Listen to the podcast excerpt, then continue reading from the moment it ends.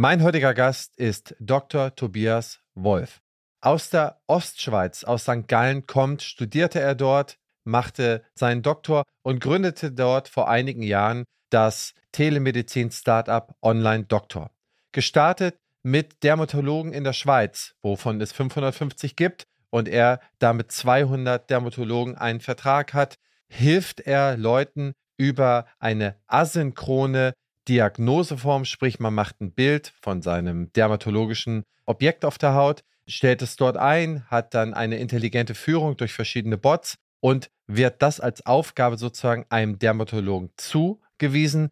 Dieser bearbeitet das, es wird entsprechend abgerechnet und der Patient spart sich eventuell die persönliche Konsultation, spart dort Reisezeit und der Arzt spart auch sehr viel Zeit, die er sonst für seine anderen Patienten nicht hätte. Das klingt insgesamt sehr, sehr gut. Es ist auch mittlerweile in Deutschland ausgerollt.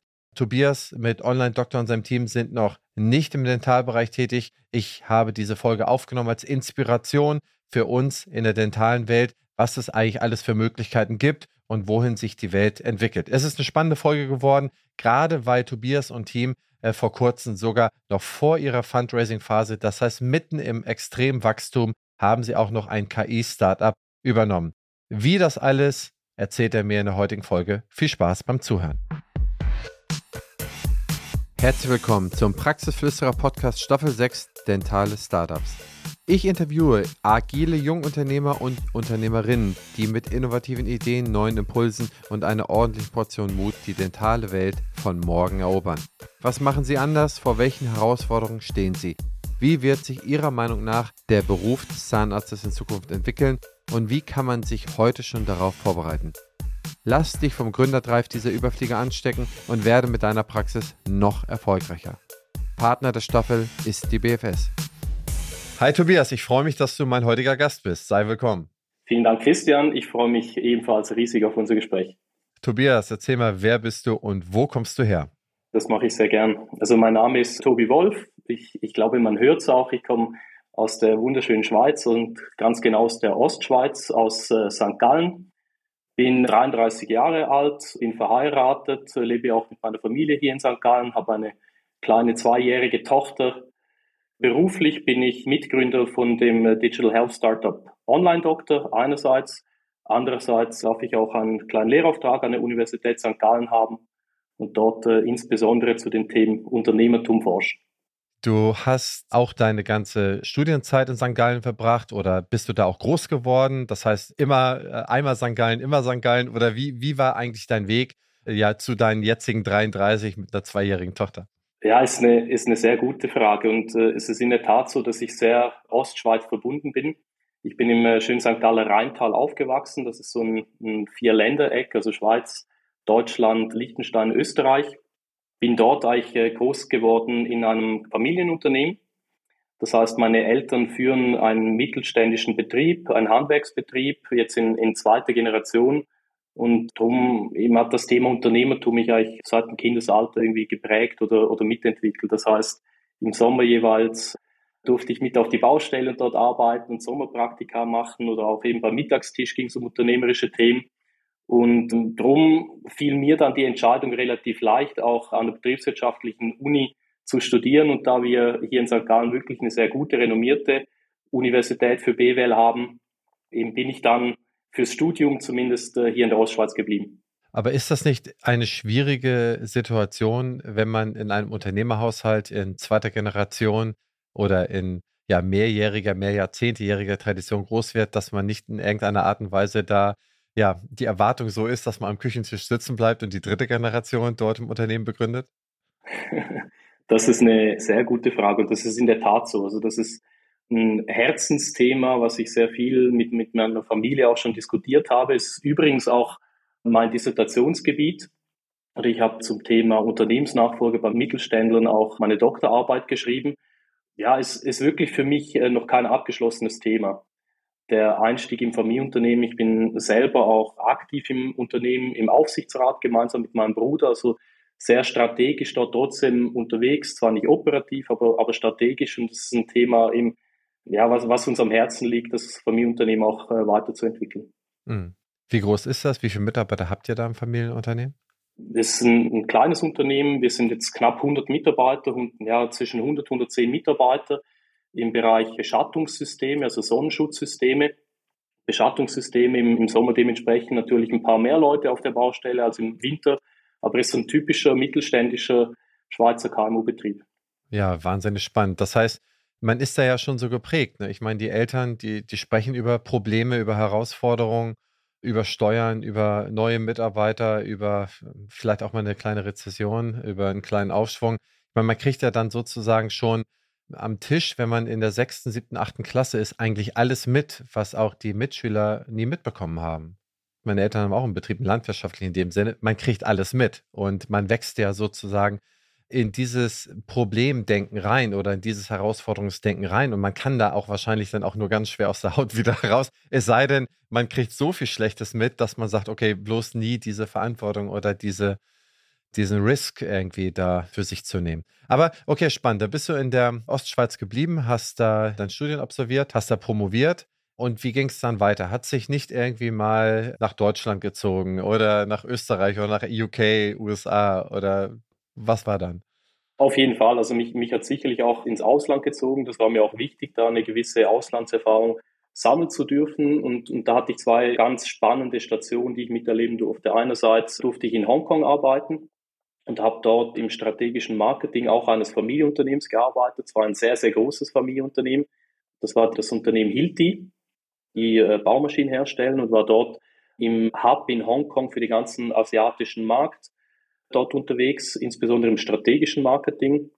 Zweite Auslandsstation, die ich gemacht habe, das war aber noch während der Studienzeit, auch sehr spannend auf der Botschaft in Abu Dhabi und durfte dort eigentlich den Schweizer Botschaft in Abu Dhabi begleiten und dort gemeinsam mit ihm eine Konferenz aufbauen, eine Emirati Swiss Friendship Plattform, was natürlich als Studentenprojekt extremst spannend für mich war. Also so ein bisschen Auslandserfahrung war mit dabei, aber bin dann relativ schnell wieder zurückgekommen, eben nach St. Gallen und hier weiter unternehmerisch tätig geworden. Ja, ich meine, das ist spannend. Du bist 33, ne? Hast die Familie nicht vernachlässigt, zumindest nicht auf den ersten Blick und hast trotzdem so viel gemacht. Aber dann warst du zurück in St. Gallen und hast dann direkt Online-Doktor gegründet oder ist das über so eine Idee an dich herangekommen? Oder wie, wie ist es überhaupt dazu gekommen, dass du sagst, okay, Medizin ist es für mich, das interessiert mich brennend, dass du uns den Weg dahin mal so ein bisschen führst und dann hättest du ja auch dann immer noch entscheiden können, nicht selber zu gründen, sondern es gibt ja genug Startups. Ich meine, wenn du erstmal in der Szene ein bisschen drin bist, du kriegst ja jeden Tag irgendwo ein Deck auf den Tisch, die gute Teams suchen und so weiter. Das heißt, du hättest woanders das lernen können oder vielleicht sogar in eine große, wenn du schon sagst Gesundheit, eine große Beratung zu gewinnen. McKinsey hat ein großes Team da, andere haben große Teams da, die da irgendwie auf dem Markt befeuern, um da erstmal sozusagen da weiter zu lernen. Aber was waren so deine Gedankengänge und warum erstmal Medizin? Ja, ich bin ja dann eben zurück an die Universität St. Gallen gekommen, habe mich dort insbesondere im Bereich Forschung und auch Weiterbildung von unternehmerischen Persönlichkeiten eingesetzt. Also ich, ich war dort mit einem Lehrauftrag unterwegs und habe vor allem unternehmerische Persönlichkeiten, wie ich immer sage, im Gesundheitswesen unterrichtet, sprich Ärzte, Zahnärzte, wirklich Fokus Mediziner, aber auch Apothekerinnen und Apotheker, und das Spannende ist, dass in einem dieser Seminare ich meinen Mitgründer kennengelernt habe. Das ist äh, Paul Scheidecker, er ist selber Dermatologe, also Hautarzt. Und er hat mich eigentlich mit dieser konkreten Problemstellung von Online-Doktor konfrontiert. Und, und hat mir gesagt, jetzt haben wir den ganzen Tag im Seminar über Unternehmertum gesprochen und über Problemstellungen und Geschäftsmodelle. Und er hätte da so eine Idee, die wirklich gleichzeitig auch ein Alltagsproblem von ihm ist. Und er hat mich da sehr schnell mit seiner Idee angesteckt und sind dann am Abend nochmal zusammengesessen, haben ein, zwei Gläser Bier getrunken, äh, schon auf äh, Blatt Papier so erste Skizzen gemacht für Geschäftsmodelle und da, so ist dann alles langsam ins Rollen gekommen. In welchem Jahr war das? Das war im Sommer 2016. Schlussendlich haben wir dann zu dritt gegründet. Mein dritter Co-Founder und das war ein guter Arbeitskollege von mir an, an der Uni, am Institut, das ist Philipp Bustro, mit dem ich auch zusammen doktoriert habe. Ihm habe ich von der Idee erzählt und er war sofort Feuer und Flamme, weil er auch selber in der Familie einen Dermatologen hat. Sein Onkel ist Dermatologe und, und da konnten wir natürlich auch sehr schnell mit ihm darüber sprechen, ja, wie er denn die Idee findet und ob das wirklich denn so eine zentrale Problemstellung ist. Und das hat er sofort bejaht und eben dann hatten wir in dieser Dreierkonstellation dann wenige Monate später Online-Doktor gegründet und mit dem Firmenaufbau gestartet. War das nicht zu der damaligen Zeit auch schon so, dass es da von diesen Telemedizinanbietern da eine Handvoll gab, die eigentlich mehr oder minder ja das gleiche Geschäftsmodell hatten und zwar, wie gesagt, Videosprechstunde in der einen oder anderen Ausgestaltung. Ich meine, der eine machte das vielleicht ein bisschen mehr bildbezogen, der andere mal ein bisschen weniger bildbezogen. Aber mir sind dann doch in den Jahren sehr viele von diesen, ich sag mal so, Gründungsideen begegnet. Fairerweise muss man sagen, in der Retrospektive betrachtet sind da sehr wenig von übergeblieben. Also es gab da sehr, sehr viel mehr Gründungen, als da übrig geblieben waren. Hatte euch das nicht irgendwie so bewegt, dass man sagt, okay, es sind schon scheinbar sehr viele Leute da schon auf dem Trichter? Ja, das ist eine berechtigte Frage und das war am Anfang auch meine Angst, weil ich meine, was, was macht man als Betriebswirtschaftler? Man, man recherchiert erstmal, schaut sich den Markt an, guckt, wie groß ist das Potenzial, wie sieht die Competition dort aus. Was wir aber relativ schnell gemerkt haben, dass die Positionierung dieser bereits existierenden Telemedizinanbieter ganz anderes ist. Und wenn man sich eben allgemein das Thema Telemedizin anschaut, das ist ja nichts, was wir erfunden haben oder was wir komplett irgendwie from scratch aufgebaut haben. Telemedizin gibt schon seit über 50 Jahren. Wenn man ins Ausland schaut, irgendwie Australien, äh, wo man wirklich Riesendistanzen hat, da hat man schon früher zum Telefon gegriffen, um sich medizinisch irgendwie ein Rat zu holen. Was uns aber differenziert und, und das ist insbesondere unserem Mitgründer Paul Schaldecker wichtig gewesen am Anfang, wir lösen nicht nur ein Problem eines Patienten, das ist sehr, sehr wichtig, sondern wir lösen gleichzeitig auch die Problemstellung eines Arztes.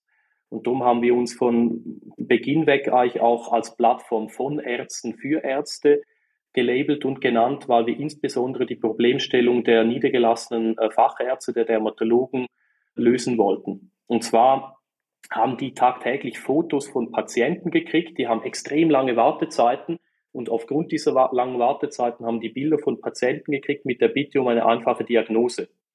Jetzt haben die die Bilder aber über WhatsApp, über SMS, äh, per E-Mail gekriegt, völlig unstrukturiert. Sie wussten eigentlich gar nicht, wie sie ihre Dienstleistung abrechnen sollen. Themen wie Datenschutz und Datensicherheit waren nicht gewährleistet. Und wir wollten den niedergelassenen Fachärzten eigentlich eine Plattform bieten, dass sie ihre Patienten professionell digital behandeln können. Und zwar so, dass es für sie effizient ist und nicht, dass es für sie eigentlich eine Prozessverschlechterung ist. Und wenn wir jetzt über Videokonsultation sprechen, da sprechen wir ja über eine Live-Konsultation, so wie wir jetzt miteinander per Video miteinander sprechen. Für einen Facharzt wäre das aber eher eine Prozessverschlechterung. Was wir machen mit unserer Plattform, wir nennen das eine asynchrone Telemedizin, sprich äh, mittels unseres Chatbots äh, beantwortet der Patient im Voraus Fragen, aber nur diejenigen, die der Arzt wirklich benötigt. Wir haben einen intelligenten Chatbot, um auch den Prozess für den Patienten sehr effizient zu gestalten. Diese Bilder und Informationen werden dann übermittelt an den Facharzt und dieser beantwortet dann die Anfrage des Patienten innerhalb von 48 Stunden. Aber zu einem Zeitpunkt, wann es für ihn optimal passt. Das kann zwischen zwei Patienten sein, das kann irgendwie abends sein. Wir haben sehr viele, beispielsweise auch Frauen oder Männer, die Teilzeit arbeiten, die Familien haben mit, mit kleinen Kindern, die irgendwie ihre Kinder ins Bett bringen, danach noch zwei Stunden Online-Doktor beantworten. Und ebenso haben wir eigentlich mit Online-Doktor eine Problemstellung einerseits für den Patienten gelöst, weil er kriegt sehr, sehr schnell innerhalb von wenigen Stunden eine fachärztliche Einschätzung und auch für den Dermatologen, indem wir eine Plattform ihm bieten, die rechtssicher, datenschutzkonform und vor allem für ihn prozesseffizient ist. Das verstehe ich. Auch das Asynchrone macht da sehr, sehr viel Sinn, dass man da eher nicht Nutzzeiten oder Over Overlap-Zeiten, die, wo ein Patient vorbereitet, nachbereitet wird, wo der Raum sterilisiert aufbereitet wird, dass man da die sehr gut nutzen kann. Jetzt interessiert mich, ist es vom Modell her so, dass die Dermatologen sich da erstmal so einen Account beschaffen. Das heißt, kaufen die sich dann bei euch dann, was ist so Monatsaccount, dass sie dann Fälle bekommen, sagen sie, okay, kostet mich im Monat x Euro und dann kriege ich Fälle zugeteilt. Oder wie zäumt ihr das Pferd auf? Und was war euer erster Gedanke und wie hat sich jetzt das so entwickelt? Wie ist es heute? Liebe Hörerinnen und Hörer, an dieser Stelle möchten wir unser spannendes Gespräch kurz unterbrechen und einmal Danke sagen. BFS Health Finance ist einer der führenden Finanzexperten im Dentalmarkt und vor allem ein ganz wichtiger Unterstützer dieses Podcasts. Ich bedanke mich bei allen Möglichmachern der BFS für euren Support. Auch diese Staffel erscheint auf der BFS Weiter geht's Plattform. Dort gibt es viele spannende Infos rund um den Praxisalltag. Schaut gerne mal vorbei, Link in den Show Notes, aber natürlich erst nach dem Ende dieser Episode. Jetzt geht's erstmal weiter. Viel Spaß. Ja, in, in unserem Kernbusiness ist es Stand heute noch immer so wie damals schon bei der Gründung. Und zwar, das sieht so aus, dass ein Arzt bei uns eigentlich keine Monatsgebühr bezahlt, sondern wir vergüten den Dermatologen pro Fall mit einer gewissen Pauschale. Gleichzeitig bezahlt der Patient, also es, es ist in der Schweiz auch so, dass es eine Selbstzahlerleistung ist. Also der Patient zahlt in der Schweiz, je nachdem, bei welcher Krankenkasse er versichert ist, einen Betrag. Und von diesem Betrag behält, behält Online-Doktor eine äh, technische Marge und gleichzeitig vergüten wir den Dermatologen pro Fall. Also je nachdem, wie viele Fälle ein Dermatologe bearbeitet, dementsprechend höher ist natürlich seine monatliche Vergütung, die wir ihm dann überweisen.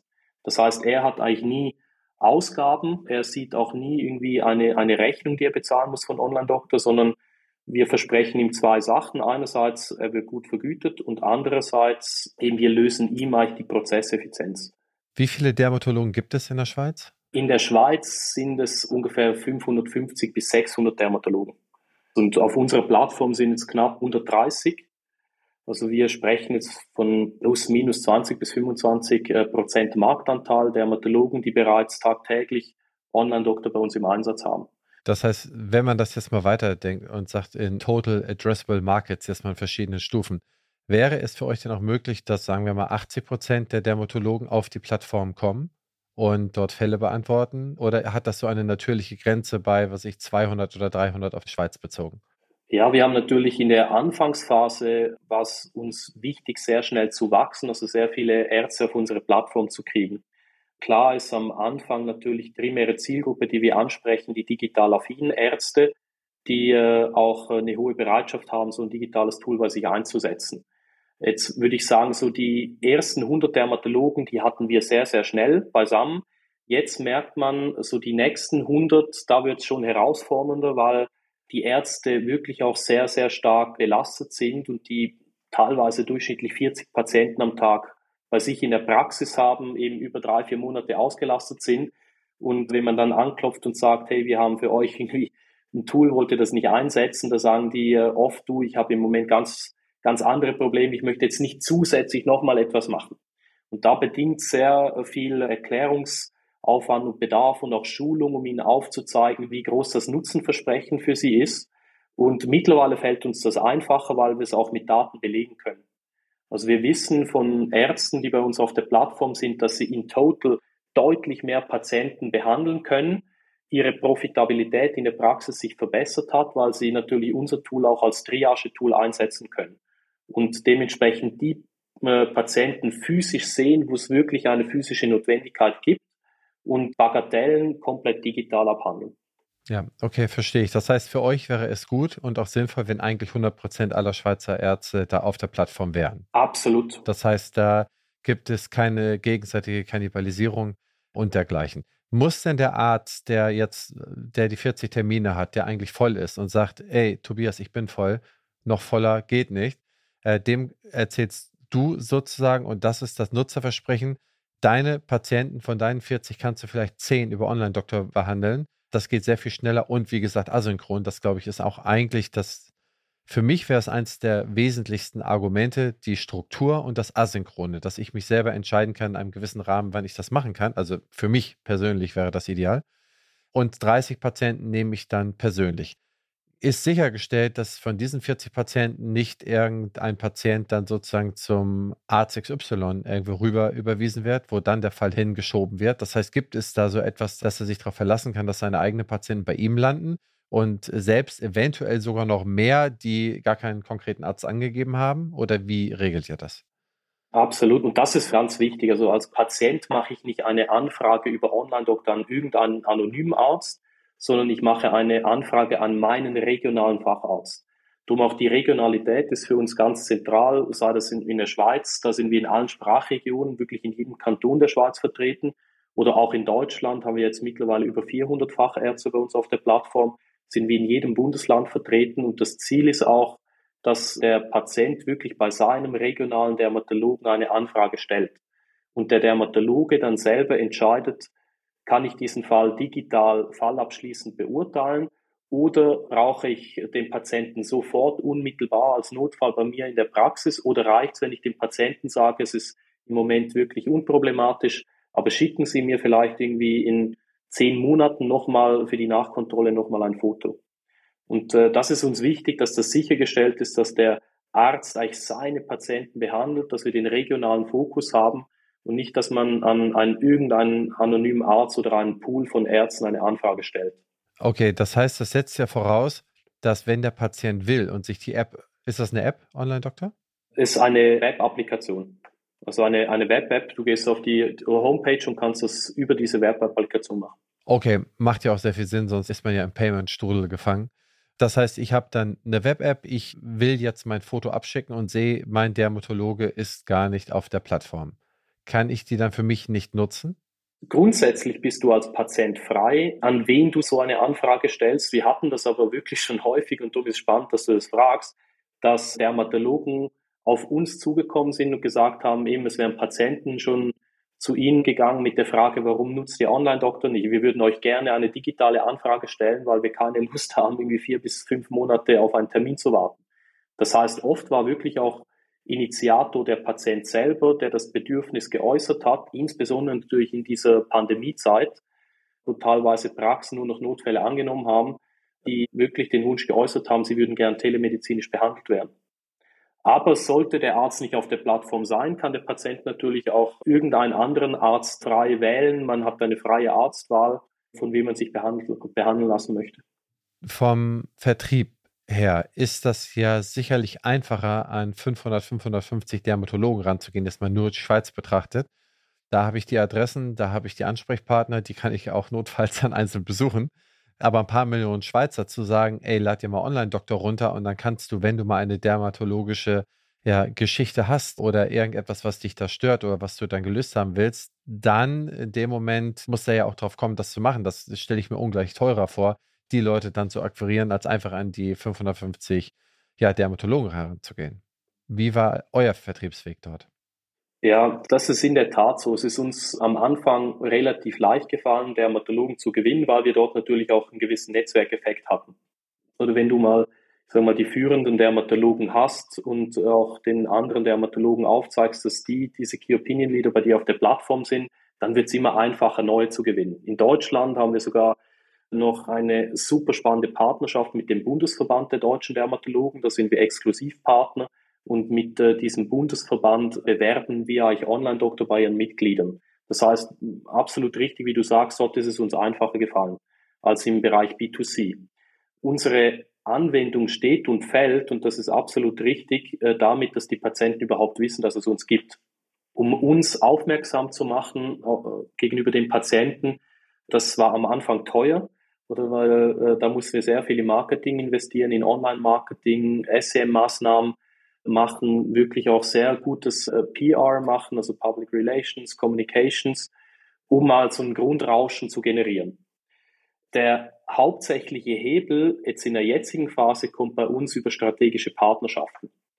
Wir haben äh, beispielsweise mit den größten Krankenkassen in Deutschland oder auch der Schweiz Partnerschaften. Das ist in der Schweiz die CSS, das ist die größte Krankenversicherung in der Schweiz, die Online-Doktor gegenüber ihren Kunden bewirbt. In Deutschland ist es die Techniker Krankenkasse, eine der größten Krankenkassen in Deutschland. Die bietet Online-Doktor für ihre Kunden oder Patienten umsonst an. Die unterstützen uns mit diversen Marketingaktivitäten, Newslettern oder irgendwie schreiben an ihre Patienten. Und, und das ist was, was natürlich für uns ein günstiges Marketing ist und ein sehr nachhaltig und funktionierendes Marketing, weil es zeigt auch ein gewisses Vertrauen, weil auch in der Anfangsphase war eine gewisse Skepsis da von Patienten. Ja, schicke ich jetzt wirklich ein Foto von meinem Hautproblem über irgendwie einen digitalen Kanal an meinen Arzt?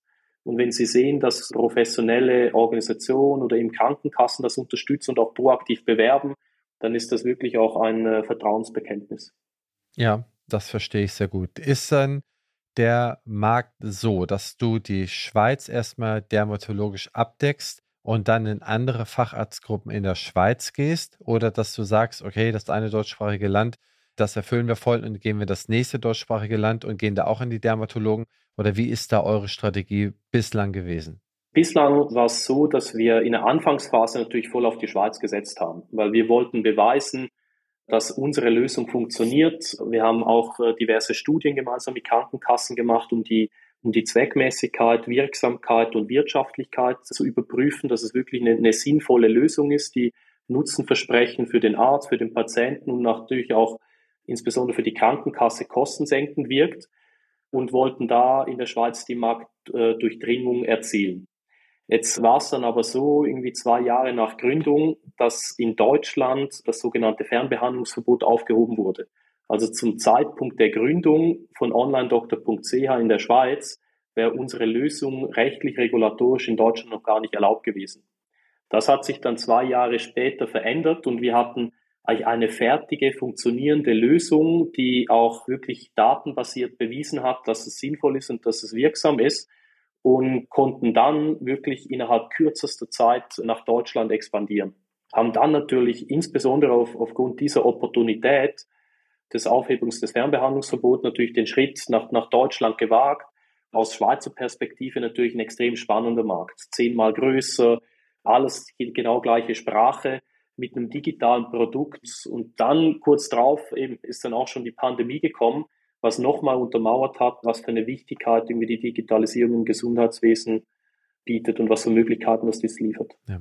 Wie viele Fälle macht ihr aktuell in der Schweiz, also im Jahr 2021? Wir müssen immer unterscheiden, ob wir von bezahlten Fällen sprechen oder auch nicht bezahlte Fälle. Aber ich würde sagen, in der Schweiz waren das ungefähr 40.000. Okay. Es gibt auch nicht bezahlte Fälle? Genau, wir haben natürlich in gewissen Forschungsprojekten auch nicht bezahlte Fälle, wo wir beispielsweise gemeinsam mit Spitälern arbeiten, Spitäler, die keine eigene dermatologische Klinik haben, wo ein Arzt irgendwie in einem Spital auch eine Anfrage an einen regionalen äh, Konsiliararzt stellen kann. Und das sind Pilotprojekte, wo wir natürlich sehr, sehr viele Fälle darüber generieren, die für uns aber Pilotprojekte sind, die wir nicht aktuell monetarisieren, sondern wo wir immer noch im äh, Stadium Prototyping und Datensammlung sind rein bezahlte Fälle eben sind wir bei knapp 40.000 Cases plus minus in der Schweiz. Ja, das ist ja schon spitze. Und wie viele sind es in Deutschland gewesen im Jahr 21? Lustigerweise ähnlich viel. Okay, trotz der dreifachen Anzahl an Dermatologen? Genau, wir sind fast auf Augenhöhe jetzt im, im 2021 gewesen. Was man aber gemerkt hat, dass wir natürlich in Deutschland viel schnelleres Wachstum haben insbesondere ab dem Zeitpunkt der Kooperation mit den Krankenkassen, also mit der eben mit der Techniker Krankenkasse, mit der HIK. Das hat uns natürlich extrem Schub gegeben. Gleichzeitig und das ist wichtig für uns, braucht es natürlich auch eine gute Betreuung der Dermatologen, dass sie unsere Lösung auch bei ihrer Praxis wirklich einsetzen. Weil da sehen wir auch riesen Unterschiede bei den einzelnen Fachärzten. Die einen Ärzte, die nutzen Online-Doktor sehr, sehr stark die anderen nutzen es weniger stark und einer unserer Haupt-Sales-Kanäle ist die Praxis selber, also dass das Praxispersonal am Telefon Online-Doktor gegenüber dem Patienten erwähnt. Und da sind wir natürlich in der Schweiz sehr fortgeschritten, weil wir da schon ja wirklich auch sehr, sehr viele Schulungen mit den Ärzten durchgeführt haben und, und das sind wir in Deutschland erst am Aufbauen. Das strategische Thema? Ist das insofern, dass ihr bei den Dermatologen bleibt oder habt ihr Wachstumspläne in der Schublade sozusagen, um auch an andere Facharztgruppen ranzugehen? Beziehungsweise, wenn du entscheiden müsstest, das nächste Land äh, Dermatologie oder in einem bestehenden eroberten Markt sozusagen, ja, die nächste Facharztgruppe, was würdest du machen? Ja, das ist eine extrem gute Frage, weil das ist bei uns immer wieder in allen Strategieworkshops, die wir machen, so ein bisschen die Gretchenfrage. Ist es A oder B? Und beides hat so ein bisschen seine Vor- und seine Nachteile. Gründungsstunde war die Idee, möglichst schnell sich zu vertikalisieren. Drum auch bewusst den Namen Online-Doktor, nicht Online-Dermatologie. Wir haben diverse Fachrichtungen uns auch angeschaut, wie Ophthalmologie, Psychiatrie. Es gibt sogar im Bereich Kardiologie Möglichkeiten mit der asynchronen Telemedizin. Äh, gleichzeitig zeigt es uns je länger, je mehr der, allein der Markt Dermatologie ist bereits riesig und das Potenzial ist noch bei weitem nicht ausgeschöpft. Und äh, vor allem, wenn wir nicht nur über die Erstkonsultation sprechen, sondern insbesondere auch über Telemonitoring oder wo man den Patienten nachher auch nachbetreuen kann. Also der Bereich ist wirklich spannend. Wir schauen uns alle drei Themen an. Also einerseits äh, Marktdurchdringung im Bereich Dermatologie mit neuen Produkten in diesem Vertical Dermatologie. Wir schauen uns neue Fachrichtungen an, werden übrigens jetzt auch Anfang nächsten Jahres ein kleines neues Vertical starten. Und selbstverständlich schauen wir uns natürlich auch Expansionsthemen an. Oder wir sind ja bereits äh, in drei Ländern tätig, Schweiz, Deutschland und Österreich und dort gut positioniert. Nächster Schritt wäre natürlich irgendwie ein weiteres sehr großes Land in Europa oder irgendwie äh, auch natürlich Übersee, wo man sehr spannende große Märkte hat. Auch da sind wir ja mit diversen Analysen in der Schublade eigentlich bereit und auch jetzt ein bisschen abhängig von der kommenden Finanzierungsrunde. Was man aber nicht vernachlässigen darf, oder wir, wir sind immer noch im Gesundheitswesen und jedes Land hat andere rechtliche, regulatorische Anforderungen. Und das ist, wenn ich mich austausche jeweils mit anderen Gründern aus äh, irgendwie Consumer Goods oder irgendwie anderen Branchen, da, da fällt es oft leicht irgendwie zu expandieren. Bei uns hat man immer noch gewisse rechtliche, regulatorische Hürden, auch Themen wie Datenschutz, die bei uns extrem zentral sind und wichtig sind, dass eine Länderexpansion nicht immer wahnsinnig viel schneller äh, in der Skalierung ist als jetzt irgendwie eine, eine Vertikalisierung. Ja, das kann ich mir vorstellen. Aber ich meine, wenn du schon mal in Deutschland die Haupthürden geknackt hast, was hält dich davon ab, sozusagen mit einem guten Einstieg? Ich meine, beim Dermatologen ist es sehr, sehr leicht plastisch vorstellbar. Ich schaue mir ein Bild an, wenn man so will, ja. Mache eine kleine Anamnese dazu durch diesen intelligenten Chatbot. Welche Facharztgruppen würdest du denn unter die Top 3 nehmen, wenn du sozusagen vertikalisieren würdest? Welche würdest du da nehmen? Ja, eben, ich habe ja einige schon genannt. Also ein Thema wäre sicher Ophthalmologie, was spannend sein könnte. Dann natürlich sehr, sehr naheliegend ist das Thema Wundmanagement oder weil es wie auch ein Teilbereich der Dermatologie ist und weil wir ja in einem äh, dentalen Podcast sind, natürlich auch das ganze Thema Zahnmedizin, wo wir uns verschiedene Themen angeschaut haben. Auch da gäbe es sicherlich sehr viel Potenzial, sei es im Bereich Zoom-Diagnostik, oder auch in Prozesseffizienz durch Informationen, sich asynchron von Zahnarzt zu Facharzt hin und her zu liefern. Also da, da gäbe es ganz viele Möglichkeiten. Ja, okay. Das ist wahnsinnig spannend. Und du hast es gerade eben schon mal erwähnt, in einem Nebensatz, es hängt auch auf die nächste Finanzierung an. Und da würde ich dich ganz gerne mal fragen, wie hast du das überhaupt mit deinen beiden Mitgründern äh, damals zurechtbekommen? Ich meine, es gibt ja einmal den Begriff Bootstrap, man macht das alles mit eigenem Geld und wächst ganz, ganz langsam und jeder Cent, der irgendwie reinkommt, der wird dann ganz, ganz vorsichtig wieder ausgegeben oder man holt sich da über eine Finanzierungsrunde äh, sozusagen äh, kein Fremdkapital, das gibt es auch, aber man holt sich dann sozusagen Eigenkapital ran, Risikokapital rein. Äh, für welchen Weg habt ihr euch seinerzeit entschieden und warum? Also für uns, äh, und, und das hat es am Anfang sehr unkompliziert gemacht, wir haben zu dritt entschieden, dass wir alle äh, die erste Phase selber finanzieren, und zwar alle zu gleichen Teilen, um einen ersten Prototypen zu bauen.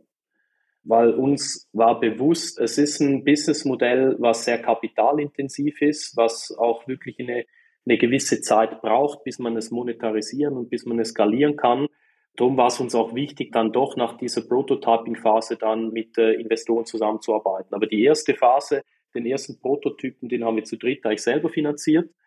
Dort natürlich, wie man es klassischerweise macht, auf, auch auf unsere Löhne verzichtet im ersten Jahr und dann mit diesem erfolgreichen Prototypen, mit, mit ersten Kunden, mit einer bestehenden Plattform, sind wir dann in eine Pre-Finanzierungsrunde gegangen oder in eine Seed-Finanzierungsrunde gegangen und haben dort ja mit äh, Investorengeldern dann die nächste Phase quasi bestritten. Hm. Wie groß war eure erste Seed-Runde, die erste Finanzierungsrunde? Die erste Finanzierungsrunde, wenn ich es richtig im Kopf habe, die war ungefähr so 600.000 Schweizer Franken. Okay. Und wie viele Finanzierungsrunden habt ihr seitdem gemacht, also inklusive der ersten? Genau, wir haben dann noch zwei weitere Finanzierungsrunden gemacht. Eine im äh, Pre-Series A Finanzierungsrunde und eine Series A. Finanzierungsrunde. Jetzt insgesamt sind das, äh, behaft mich nicht drauf, aber ich glaube ungefähr 8,5 bis 9 Millionen, die wir jetzt mittlerweile als Finanzierung aufgenommen haben und sind jetzt in der Planung eben der nächsten Series B Finanzierungsrunde, die dann Ende Jahr stattfinden wird. Okay, das heißt also, deine Angaben sind alles Schweizer Franken wahrscheinlich, ne? Alles Schweizer Franken, genau. Okay. Wobei das mittlerweile ja nicht mehr einen sehr großen Unterschied ausmacht. Ja, das stimmt. Das stimmt. Ja, da muss man immer das Datum, glaube ich, dazu ja, sagen. Das, das gab es in der Vergangenheit, war das ja schon mal ein bisschen differenter. Gut, das heißt, ihr seid dann jetzt sozusagen in dem, ja, ihr startet sozusagen jetzt so langsam das Fundraising für eure Runde am Ende des Jahres. Und das heißt, die Bewertung wird ja dann wahrscheinlich in der Runde festgelegt und dann wird auch festgelegt, je nachdem, was man da macht, in welche Länder man reingeht, beziehungsweise ob man weiter vertikalisiert. Das habe ich verstanden. Das ist ja ein ganz schön spannendes Abenteuer für euch. Ne? Da kommt ihr ja ganz schön rum. Ne? Da müsst ihr Fundraising machen, da müsst ihr selber das Wachstum in den deutschsprachigen Ländern, eure, in eurem Kernmarkt, müsst, das muss ja weiterhin, ja, wie gesagt, konstant weitergehen. Und dann sehe ich doch tatsächlich vor 14 Tagen, drei Wochen einen Artikel und sage, sag mal, das gibt's ja gar nicht. Dann habt ihr noch sozusagen zu Beginn eurer Fundraising-Zeit, also die ja noch nicht mehr angefangen hat, habt ihr sogar noch eine andere Firma übernommen. Da frage ich mich, Wahnsinn, ihr macht das Operative, ihr macht das Strategische und dann habt ihr noch Zeit für M&A. Und ich dachte, Mensch, du sagst mir jetzt alle Termine ab, die wir haben, weil, äh, weil du so, so untergehst. Deswegen bin ich sehr dankbar, dass du heute dabei bist. Erzähl mal bitte darüber, warum habt ihr euch entschieden, mit MA euch überhaupt zu beschäftigen, das nochmal euch auf den Rücken zu schnallen, da nochmal ein Team zu integrieren und worauf zahlt das bei Online-Doktor ein? Wie du sagst, wirklich jetzt eine super spannende Phase im Moment. Wir haben wahnsinnig viele Bälle in der Luft und das, das macht auch extrem Spaß, aber können wir nur, weil wir einfach ein, das richtige Team haben, die da alle am gleichen Strang ziehen und die wir uns da super ergänzen. Die Akquisition von dem Team Assist, das ist ein, ja, noch ein, ein Early Stage Startup, was aber komplett fokussiert auf den Bereich künstliche Intelligenz im Bereich der Dermatologie ist. Und das ist ein Thema, das begleitet uns in der Vision eigentlich wirklich schon seit der Gründungsstunde. Und zwar klar, über so ein Plattform-Business-Modell sammeln wir wahnsinnig viele Daten und zwar auf eine strukturierte Art und Weise, und die künstliche Intelligenz, äh, die hat noch wahnsinnige viele Möglichkeiten, unser Businessmodell weiter zu befeuern. Dann haben wir über einen Zufall wirklich dieses junge, dynamische Team von Assist kennengelernt und das war auch wiederum eine solche unternehmerische Opportunität, wo wir gemeinsam mit unseren Investoren nach Möglichkeiten gesucht haben, hey, wie können wir diese Opportunität nutzen, weil wir gemeinsam mit diesem Team eben gemerkt haben, dass 1 und 1 nicht 2 gibt, sondern eben 1, 1 plus 1 gleich n gibt. Also dass wir uns so gut ergänzen, dass es für uns der perfekte gemeinsame nächste Schritt ist. Und äh, darum hat das ja wirklich sehr Opportunitäten getrieben, extrem gut gepasst und wir sind auch überzeugt, dass das uns jetzt für die anstehende Finanzierungsrunde, die ja erst Ende Jahr dann vollzogen wird, wirklich nochmal weiter leveragen wird und nochmal einen Schritt nach vorne bringen wird, weil wir natürlich durch diese Akquisition dieses Teams nochmal komplett anders aufgestellt sind. Oder wir haben dann wirklich ein eigenes äh, Machine Learning Team bestehend aus Medizinern und, Softwareentwicklern, die sich rein fokussiert auf das Thema künstliche Intelligenz und eben Daten auch, auch fokussieren. Ja, das geht Hand in Hand. Das war jetzt zwar eine, eine sehr spannende Phase, die letzten Wochen oder Monate, mit äh, teilweise ein bisschen wenig Schlaf, aber wenn man sieht, wie es jetzt rausgekommen ist und man sieht, dass man so Top-Leute zusätzlich jetzt zum bestehenden Team on board hat, das gibt super viel Energie. Ja, das glaube ich. Ich meine, in der Dermatologie, da ist es so, dass die KI da genauso funktioniert wie zum Beispiel bei dem Auslesen von Röntgenbildern. Da kenne ich auch KI-Lösungen. Das heißt, dass du ein paar zehntausend Bilder durchspülst, dem Computer sagst, was es ist und dann kann der Patient irgendwann selber die Bilder einreichen und dann kann es schon eine Vordiagnose in Online-Doktor geben. Ist das, ist das so eine Vision, die man haben kann? Das wäre sicherlich eine denkbare Möglichkeit, dass man sagt, man nutzt die künstliche Intelligenz vorgelagert, so dass der Patient mittels eines Symptomcheckers bereits selbst über die künstliche Intelligenz irgendwie eine Handlungsempfehlung kriegt. Unser Ansatz ist aber ein anderer. Und zwar wollen wir die künstliche Intelligenz eigentlich assistierend einsetzen für die Ärzte wie ich einleitend gesagt habe, wir sehen uns als Plattform von Ärzten für Ärzte und wir wollen mittels der künstlichen Intelligenz irgendwie das Leben sowohl in der Prozesseffizienz als auch in der medizinischen Qualität für die Ärzte verbessern. Darum ist unser Ansatz eigentlich eher, dass wir das nachgelagert einsetzen und den Dermatologen damit unterstützen. Und auch das war eigentlich Teil der Vision des Assist-Teams. Darum nennt sie sich auch Assist indem sie die Fachärzte durch die künstliche Intelligenz unterstützen wollen. Ja, okay. Das macht Sinn. Das klingt nach einem Perfect Match, ne? Absolut. Das geht gut Hand in Hand. Ich meine, das ist ja auch schön, dass man zur richtigen Zeit das gefunden hat. Die hätten in der Finanzierungsrunde weiter sein können, die hätten zurück sein können, ihr hättet nicht so weit sein können, ihr hättet gerade kurz vom Ende des Fundraising sein äh, können, wo ihr gar keine Zeit dazu habt. Also insofern an dieser Stelle nochmal herzlichen Glückwunsch. A, für das Schicksal, dass das gerade so gut gepasst hat von der Zeit und alles. Und dann B, dass ihr den Mut habt, das dann irgendwo zu machen. Das finde ich wahnsinnig spannend. Und ich finde das schön, dass hier im deutschsprachigen Raum so etwas entsteht. Ja, cool. Tobias, ich glaube, das ist eine spannende Reise. Du bist 33, hast ja auch noch deine Aufgaben am St. Gallener Institut irgendwie unter einem Dach zu bekommen. Ich sehe dich regelmäßig an irgendwelchen Vorträgen überall im deutschsprachigen Raum. Dann hast du diese Gründung, Familie und ich kann dir einfach nur viel Kraft und viel Mut wünschen, auch die nächsten 33 Jahre gesund zu überstehen und mal schnell in den dentalen Bereich reinzukommen und uns hier zu helfen. Denn der dentale Bereich ist, dass wir tendenziell zu viele Patienten haben, tendenziell in Zukunft nicht mehr alle behandeln können und dass es sicherlich sehr viele auch in der Asynchronität sehr viele Sachen außer eines Zoom-Meetings, wenn ich das jetzt mal ganz einfach runterbreche, gäbe, äh, die man möglicherweise auch schon mal als Vorfangwert, als Vorfluter, sozusagen als kleiner Vordeich, als Brandungsbrecher irgendwo davor schalten könnte, der sehr, sehr hilfreich wäre. Und ich denke mal, da muss man gar nicht so viel zu erzählen. Wenn ihr euch da strategisch mal Gedanken zu gemacht habt, dann werdet ihr da zwei, drei Hände voll gefunden haben, was man da machen könnte.